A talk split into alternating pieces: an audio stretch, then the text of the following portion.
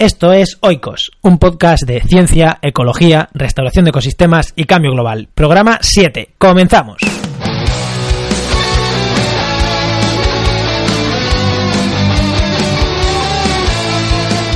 Bienvenidos, bienvenidas a un nuevo programa de Oikos. En el programa de hoy vamos a, a volver a un formato que a mí me gusta bastante, que es el formato de las conversaciones. Ya sabéis, no me gusta llamarlo entrevista. Y en estas conversaciones hoy vamos a tener a Asun Rodríguez, que es investigadora predoctoral del Centro Vasco de Cambio Climático, BC3. Pero antes de entrar en, el programa, deciros que recordaros que este podcast está asociado a la web restauraciondeecosistemas.com y esta semana se ha estrenado en la web eh, María Sánchez Murciano, para los oyentes que escucharéis el programa 2 recordaréis que estuvimos hablando con ella sobre voluntariado ambiental y, y bueno, y alguna cosa más. Os animo a que si no lo habéis escuchado que lo escuchéis, que fue bastante, bastante interesante. Y dijo que iba a empezar a colaborar pues en restauracionecosistemas.com en la web. Y este, esta semana ha publicado el primer artículo escrito por ella, que es un artículo sobre el live Food, Food and Biodiversity de la, de la Fundación Global Nature y que va sobre campos de cultivo agrícola, biodiversidad, certificaciones y demás. La verdad que es un proyecto interesante y bueno, y, y, nos ha hecho un resumen de lo que de lo que funciona, de lo que es ese, ese proyecto, que lo tenéis en que lo tenéis en la web. Si entráis en restauraciondeecosistemas.com, pues el primero, el segundo, el tercero, depende de cuándo entréis, pues ahí va a estar. Y si no, pues eh, cultivos agrícolas y biodiversidad o Life and Biodiversity, lo ponéis en el buscador y os, y os aparece si os interesa este tema, de este live en concreto, pues yo creo que lo mejor es que nos dejéis un comentario en restriccionecosistemas.com o en las redes sociales del grupo donde queráis, dejarnos, o a mí directamente, Juan María Arena, dejarme un comentario donde queráis, si os interesa y ampliamos información sobre, sobre el live este en, en concreto, que además vamos a, bueno, ya os daremos más información, pero, pero posiblemente la relación con este live sea un poquito más, más intensa que simplemente publicar este artículo, pero bueno, eso lo contaremos en otros podcasts y si os interesa ampliar esta información, pues decírnoslo y hablamos con ella o con alguien del live y en un podcast pues hablamos, hacemos una conversación con alguien que nos tenga cosas que interesar, que contar interesantes de, de este live, ya sea la propia María o, o alguien de la propia Fundación Global Nature. Y bueno, ahora sí que no me lío más. Vamos a lo que a lo que es nuestro programa de hoy, que era una conversación, como ya os he dicho, con Asun Rodríguez, del estudiante predoctoral del Instituto Vasco de Cambio Climático, BC3. Y bueno, realmente este programa estamos continuando lo que ya hablamos en el quinto y en el sexto. En el quinto y en el sexto estuvimos hablando del, ¿lo recordáis para los, que, los oyentes que estuvimos hablando del, del congreso este entre ecólogos y ingenieros de monte forestales que ocurrió en Alcázar de San Juan y esta chica pues fue una de las ponentes en este en este congreso. Y hablando hablando con ella en en la pausa tras café pues me estuvo contando cuál era su proyecto a lo que se estaba dedicando y y que le gustaba comunicar, le gustaba contar su proyecto y dije, pues nada, no, no hay más que hablar, vamos a hablar, grabamos el programa y sales en un programa de Oikos contándonos pues un poco a lo que te dedicas y, y lo interesante de su proyecto, que la verdad que me resultó interesante. Pero, ¿para qué os voy a decir yo más cosas si os lo puede contar ella? Así que la tengo otra del teléfono, vamos a contactar con ella.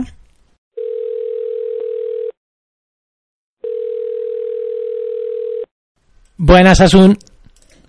Hola, Juan. ¿Qué tal? Muy bien, ¿tú qué tal? Muy bien, muy bien. A ver si las conexiones las nos, nos permiten, porque ahora mismo no estás en el País Vasco, ¿no? No, no, que va, estoy en Copenhague. Pero bueno, como parte de mi tesis haciendo aquí un poco de trabajo de laboratorio. Y nada, pues sí, hay un poco de distancia ahora mismo. Bueno, que preséntate, que te he dicho tu nombre y más, pero preséntate un poco.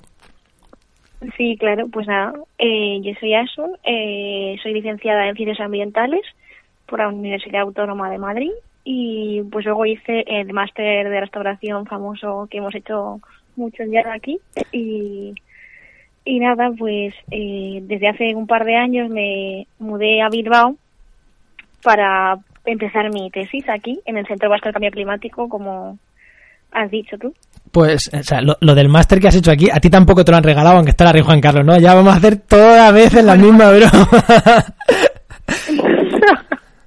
no, no, a mí no me lo han regalado y la verdad es que, bueno, descubrí que la restauración era lo que más me gustaba del mundo mundial y me lo ocurre bastante. O sea, con, y he de decir que, que todas las entrevistas hasta ahora han sido con personas que han hecho este máster.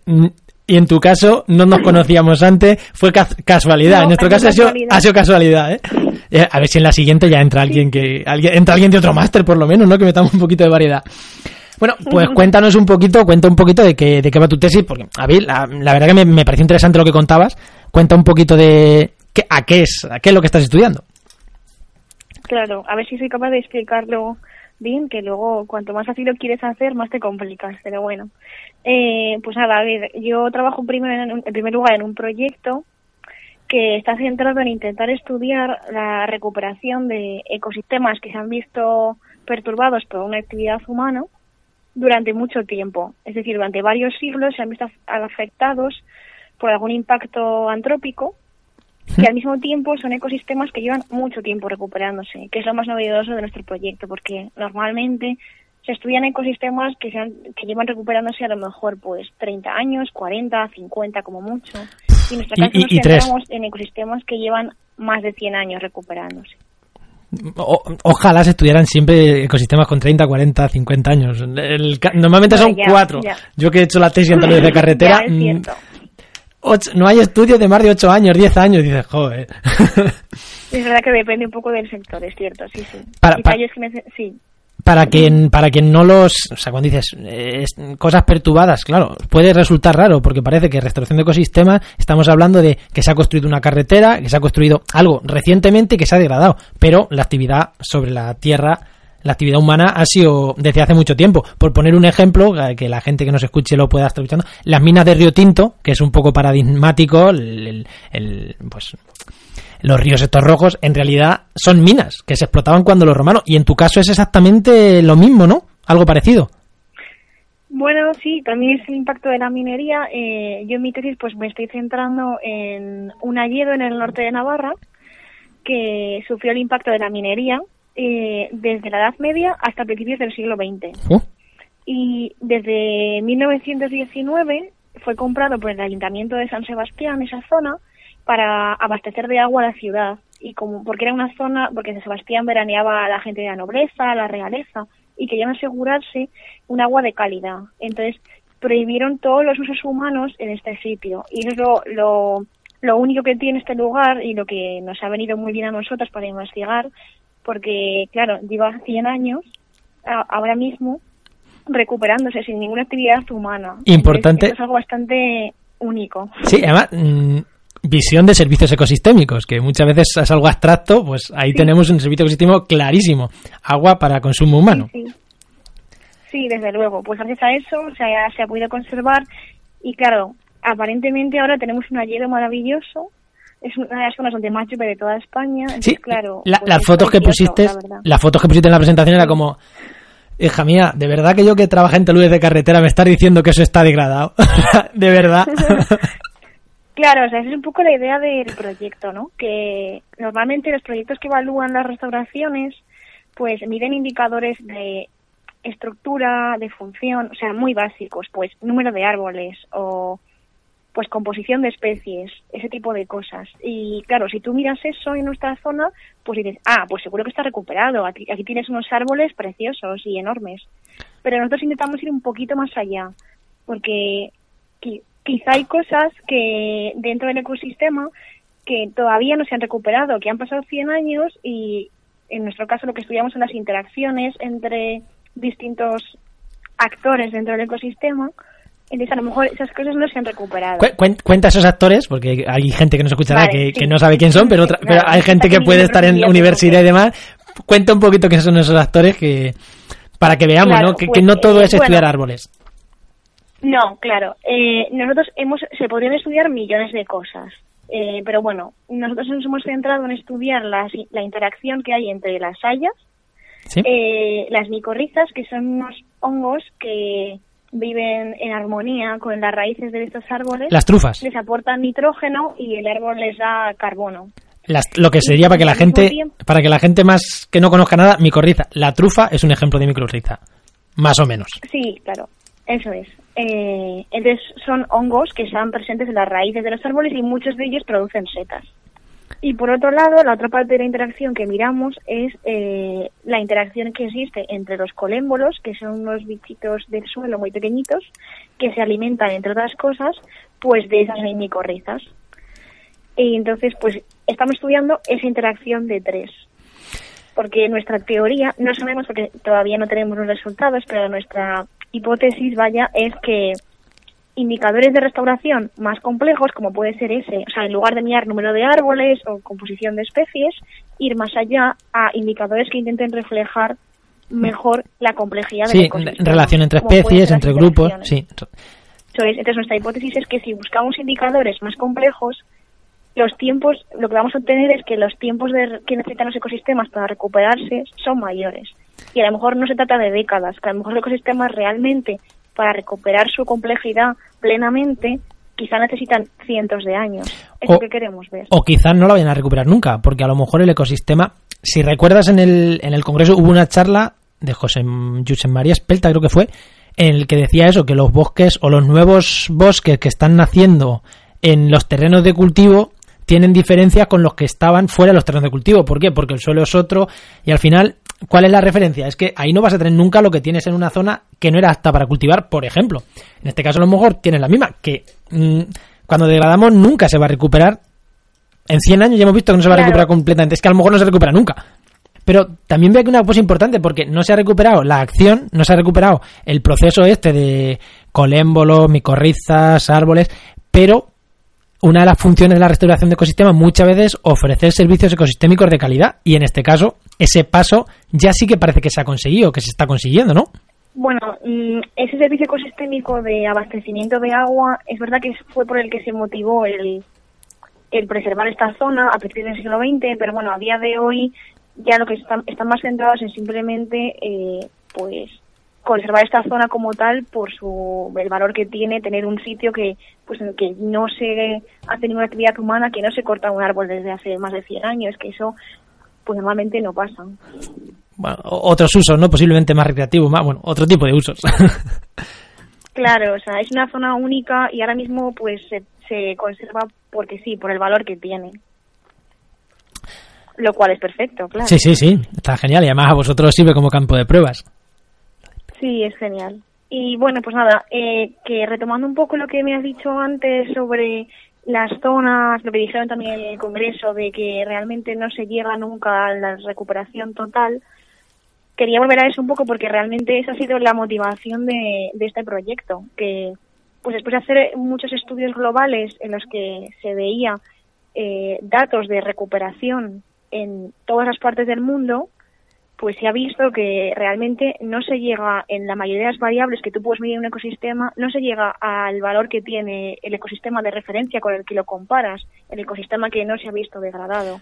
Entonces, eso fue lo que motivó un poco este proyecto. De, todas formas, me, parece súper interesante este estudio porque eh, rompe un poquito, rompe, yo creo que rompe un poquito los esquemas de degradamos y la sucesión clemensiana esta, que, que eso ya está bueno, aunque muchos que todavía la, creen, ¿no? De herbazar, eh, hierba, matorral, monte, además con una sucesión lineal, que no. O sea, parece que los artículos estos científicos que hablan de, de, estados metaestables, que son, bueno, diferentes estados al que puede llegar el ecosistema y no tienen por qué ser lineales, aquí es un claro ejemplo. Y me parece bien, me parece guay vuestro trabajo, ¿no? Porque si rompemos un poquito, el, no, nunca vamos a recuperar un ecosistema tal cual estaba, pues puede abrir otros mm, caminos, otros planteamientos o otra forma de ver las de ver las restauraciones que creo que son muy interesantes más que intentar buscar claro o sea bueno a ver no es que digamos que nunca se va a recuperar pero nuestro mensaje es que que es muy complicado y que, que se va a necesitar más tiempo de lo que a día de hoy se considera que quizás se piensa que normalmente pues necesitan a lo mejor pocas décadas para que se recupere y pues nosotros lo que queremos ver es si realmente es eso o se necesita más tiempo como ya he dicho. Es que nuestro mensaje es un poco el objetivo de esta investigación, es transmitir que mm, quizá a día de hoy se tiende mucho a, a lo mejor a hacer un impacto porque a lo mejor es inevitable, hay que hacer una infraestructura de algún tipo o lo que sea, y se tiende a pensar, bueno, pues con las medidas de compensación que tiene el proyecto en su estudio de impacto ambiental, se compensa esto y se restaura otra zona o algo así. Y nosotros lo que queremos transmitir más bien es, no, hay que intentar ir más a la conservación y no tanto a la degradación y luego mm, recuperación o restauración, porque la restauración a día de hoy no está consiguiendo los objetivos de recuperación total. Enlazando con esto que con esto que dices, eh, la verdad que estoy totalmente de acuerdo. En los estudios de mi tesis, en uno, bueno, casi en todos los estudios de mi tesis, eh, vimos en parte esto, vimos en parte que, que, que, para que se recuperaran, voy a poner el ejemplo que también yo creo que viene al cuento, para que se recuperara la vegetación perenne, básicamente los árboles, los taludes de carretera, era imprescindible que hubiera árboles, aunque no fuera un bosque denso, pero que hubiera, árboles en, eh, en muy cerca de la carretera, en la franja entre 0 y 20 metros, que a lo mejor son 30, nosotros cogimos esa franja de 0 a 20 metros, y era súper importante que ahí hubiera árboles, más que que estuvieran a 100, 150 metros. Que, la, que hubiera esa distancia era importante porque, bueno, hay, hay, hay mm, aves que nos pueden traer semillas, puede haber ratones que nos pueden traer semillas, las bellotas, por ejemplo, de la encina, pero era importantísimo que la fuente de bellotas, en el caso de hablar de encina o de otros árboles, estuviera muy cerca. Y ahí estamos lo mismo. Si vas a evidentemente, si tienes que tirar una vía de ave, una vía de tren, una vía de carretera, la tienes que tirar por algún sitio. Vas a degradar, pero vamos a tener cuidado, enlazando lo que tú decías, de no degradar más de lo estrictamente necesario, porque, punto uno, no se va a recuperar, punto dos, nos puede servir como fuente de semillas, por ejemplo, para la propia carretera. Y mm, bueno, enlazando un poquito a lo que tú a lo que tú decías, pues sí, estoy totalmente de acuerdo contigo que hay que degradar lo mínimo necesario. No, y además también, pues eso, que si se degrada, si hay que hacer esa línea de ave o lo que sea, cuando se hacen ahora, eh, se establecen las medidas de compensación que tienen que hacer las empresas por ley, pues a lo mejor deberían ser unas medidas de compensación eh, más, más severas, o sea, que reflejen mejor que realmente el impacto que está generando es mayor de lo que se cree, porque luego recuperar eso es se necesita mucho más de lo que se piensa. Entonces, pues a lo mejor en vez de, de recuperar en una zona, de compensar, perdón, plantando o algo así 100 hectáreas, a lo mejor tiene que ser más o tiene que ser una compensación de otro tipo, pero que sea más justa. Sí, pero bueno. que realmente el impacto es mayor de lo que se cree. ¿Me explico? Sí, sí, sí, perfectamente. si nos metemos ya a hablar de medidas de compensación y demás, eh, nos, tiramos aquí dos horas hablando, yo creo que...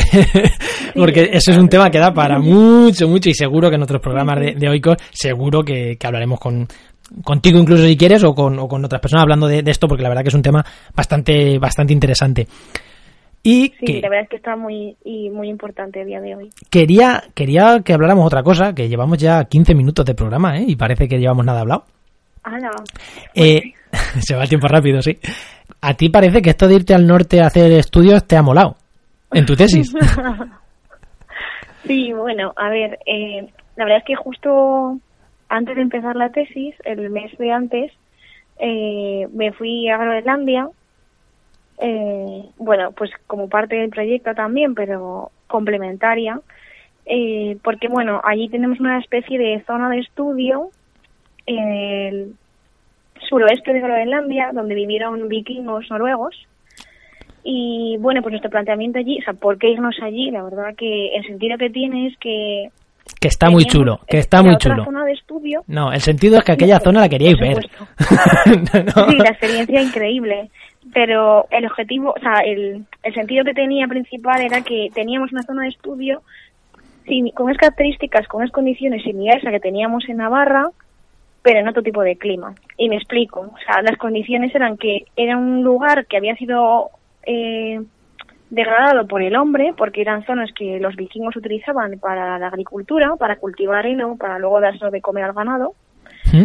y estuvieron haciendo esto durante varios siglos y al mismo tiempo lleva varios siglos recuperándose por sí solo porque son zonas que bueno cuando ellos desaparecieron de Groenlandia pues se han quedado allí y se han recuperado por sí solas y lo más interesante es que a día de hoy se sigue viendo una diferencia en la composición de la vegetación en las zonas que ellos utilizaron y en las zonas como de referencia que no estaban perturbadas. Sí, pero a, mí, ahí, a mí ahí me queda una duda. Es eh, ¿Por qué esa diferencia? ¿Esa diferencia es porque se cargaron todos los propágulos, la fuente de semilla y no llegan? ¿O porque cultivaron en las zonas más propicias y lo que tenemos de referencia quizás es en las zonas que ellos no pudieron cultivar? Retomando con lo que comentábamos antes de... creo que fue de José María Espelta. Sí, bueno, Claro, es que eh, hay que preguntarse que por qué, o sea, que, hay que hacerse esas preguntas también, creo yo, que no es, no es decir, esta es mi referencia, porque el referente ya sabemos que lo del referente en restauración es súper importante. Sí, sí, sí. Eso también da para otro tema. Eso ya podemos compartir si quieres. no, pues eh, en nuestro caso creo que una de las cosas es lo que tú has dicho en segundo lugar, que quizá las zonas de referencia pues sean zonas con más pendiente, más lejanas de los puntos de agua. Sí, bueno, aunque así nuestros referentes eran bastante próximos. Pero yo creo que lo, la clave aquí fue dentro que tampoco hemos podido, por medios, no hemos podido indagar mucho más en esto, no hemos podido volver a coger más datos, pero bueno, todo ha sido muy preliminar, pero lo que sí que está claro es que eh, los procesos de recuperación allí son muy lentos por el límite obvio del clima. Claro. La mayor parte del año se está congelado, o sea, el suelo que se ha creado en cientos de años son apenas dos o tres centímetros, en la mayoría de los casos como mucho, y claro, todos los procesos van mucho más mm, lentos. Entonces, la colonización, supongo que de las especies que estaban allí y sustituyendo las que ellos introdujeron, va más lentas. Pero vamos, que, o sea, aporte de semillas hay. El problema es que todo va un poco más claro, es que, en otros climas. Es, es lo que pasa aquí en España cuando comparas unas restauraciones en Navarra, País Vasco, Asturias, Galicia, o las comparas con Alicante, Murcia, mm, Almería, La Mancha, que es que en el norte en, en, el norte en dos días está aquello verde otra vez, que, ya hemos dicho que aquello no, no, está, no está restaurado, vale, pero ya lo tiene verde y ya tiene otra cara. Aquí los procesos son con calma y bien lentos. Sí. Eso es. Pues si yo creo que en la, lo que hemos dicho de intentar hacer un programa de 20 minutos, ya más o menos lo vamos teniendo. Así que, ¿quieres hacer algún, algún apunte más, alguna cosa más? Bueno, pues no, o sea, que muchísimas gracias por la oportunidad, Juan, de que pueda compartir lo que hago, que cada vez que puedo compartir lo que me encanta a mi trabajo, pues es un, es un lujo, la verdad. Y bueno, pues que espero que esto les sea de interés a, los oyentes y que, pues nada, que otro día podemos abrir camino a otros temas. Muchas gracias. El referente tiene mucha chicha. muchas gracias, sí, la verdad que tiene mucha chicha. Ah, eh, muchas gracias a ti, porque la verdad que es, que es un lujo, porque es verdad que la gente que estamos investigando, yo cuando hice mi tesis, que acabé hace dos años, tampoco hace tanto, mirándolo con perspectiva, es como, joder, ¿por qué no me puse a hacer este tipo de cosas hace tres años para haber hablado de mi tesis, para haber hablado de lo que estábamos haciendo, para, para contar ciertas cosas que, que es verdad que ahora me estoy moviendo al mundo de la comunicación y de la divulgación, pero hace dos años para mí era algo que, bueno, eh, yo pensaba estar en un laboratorio haciendo cosas y en el campo muestreando. Y me gusta gente como tú que desde todavía haciendo la tesis que parece que estar centrado solo en hacer tesis, solo en hacer tesis, pues mm, da el paso y es verdad que cuando te propuse vamos a hacer esto dijiste sí, sí, sí. O sea, que es que fue, no sé si te lo propuse yo, casi que tú me lo propusiste a mí casi sin proponértelo. Porque la verdad que, que, que, me gusta, es que me gusta eso. Ojalá que más gente, y con este aguñamiento, ojalá que más gente se prestara a este tipo de, a este tipo de, programas y a contar, pues, pues cosas, porque es súper importante intentar contar las cosas de una manera que la entienda todo el mundo, que salir de, de las aulas, salir de los congresos y de los laboratorios y que la gente lo entienda. Ahora bien, no sé a cuánta gente vamos a llegar, espero que lleguemos a, un público que no solo sea científico, porque yo creo que, has contado mm, de todo lo que hemos hablado en un lenguaje sencillo que yo creo que se entiende por cualquier persona. Bueno, espero que sí. Y ya pues a pedir, ojalá, pues que ojalá pueda dentro de un tiempo volver a grabar otro podcast contigo, otra entrevista en la que os cuente unos resultados súper interesantes. Hombre, aquí a ver qué pasa con ese ayer. Aquí estás invitada cuando, cuando quieras, ya sabes que decirme, oye, que entro yo y, grabamos un podcast contigo sin ningún, sin ningún problema. Un abrazo, Asun. Muchísimas gracias, Juan. Que vaya todo bien. Hasta luego. Hasta luego. Y una vez despedida, despedida Asun, eh, bueno, simplemente deciros que el podcast este lo tenéis en ebooks, eh, que me trago, se me lengua la traba en iVoox, en YouTube, en nuestra página web, restauracionecosistemas.com, en podcast, ahí lo tenéis también. Suscribiros, suscribiros a, pues, en, iTunes, en, en iVoox, en YouTube, suscribiros, darle al me gusta, ya sabéis, comentar. Eh, y decirnos qué os ha parecido, si os han gustado este tipo de entrevistas, pues oye, gente haciendo tesis en España relacionada con la restauración, hay muchas, así que si os han gustado este tipo de entrevistas, yo me encargaré de, ir contactando con la gente para que nos vayan contando estas primeras fases de, un investigador que son súper importantes, de hipótesis, de vamos a plantear un, objetivo, vamos a ver qué estamos buscando. Son súper importantes, no todo es contar el, el final, que ya vendrás una a contarnos el final de su tesis, seguro.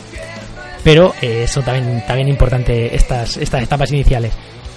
Y deciros que si algo se os ha quedado pendiente que os haya gustado, el tema de las medidas compensatorias en restauración, el tema del referente histórico para la restauración, comentarnos donde podáis o mandar un correo en el formulario de contacto de restauracionecosistemas.com y decir, oye, este tema, mm, ampliarlo, a mí me ha gustado, tal, podéis ampliar más o hacer lo que queráis, contar lo que queráis, que, intentaremos dar pues dar cabida a lo que a lo que vayáis pidiendo porque al final esto quiero que sea algo que la gente escuche y que, y que la gente que lo escuche pues se sienta reflejada y decir mira esto yo dije que me interesaba tratarlo y lo están tratando así que genial y bueno 25 minutos yo intenté 24 intenté que fueran menos ya hemos reducido 5 que los, que los primeros eran de 30 así que bueno sin más ya me despido hasta el siguiente programa. Adiós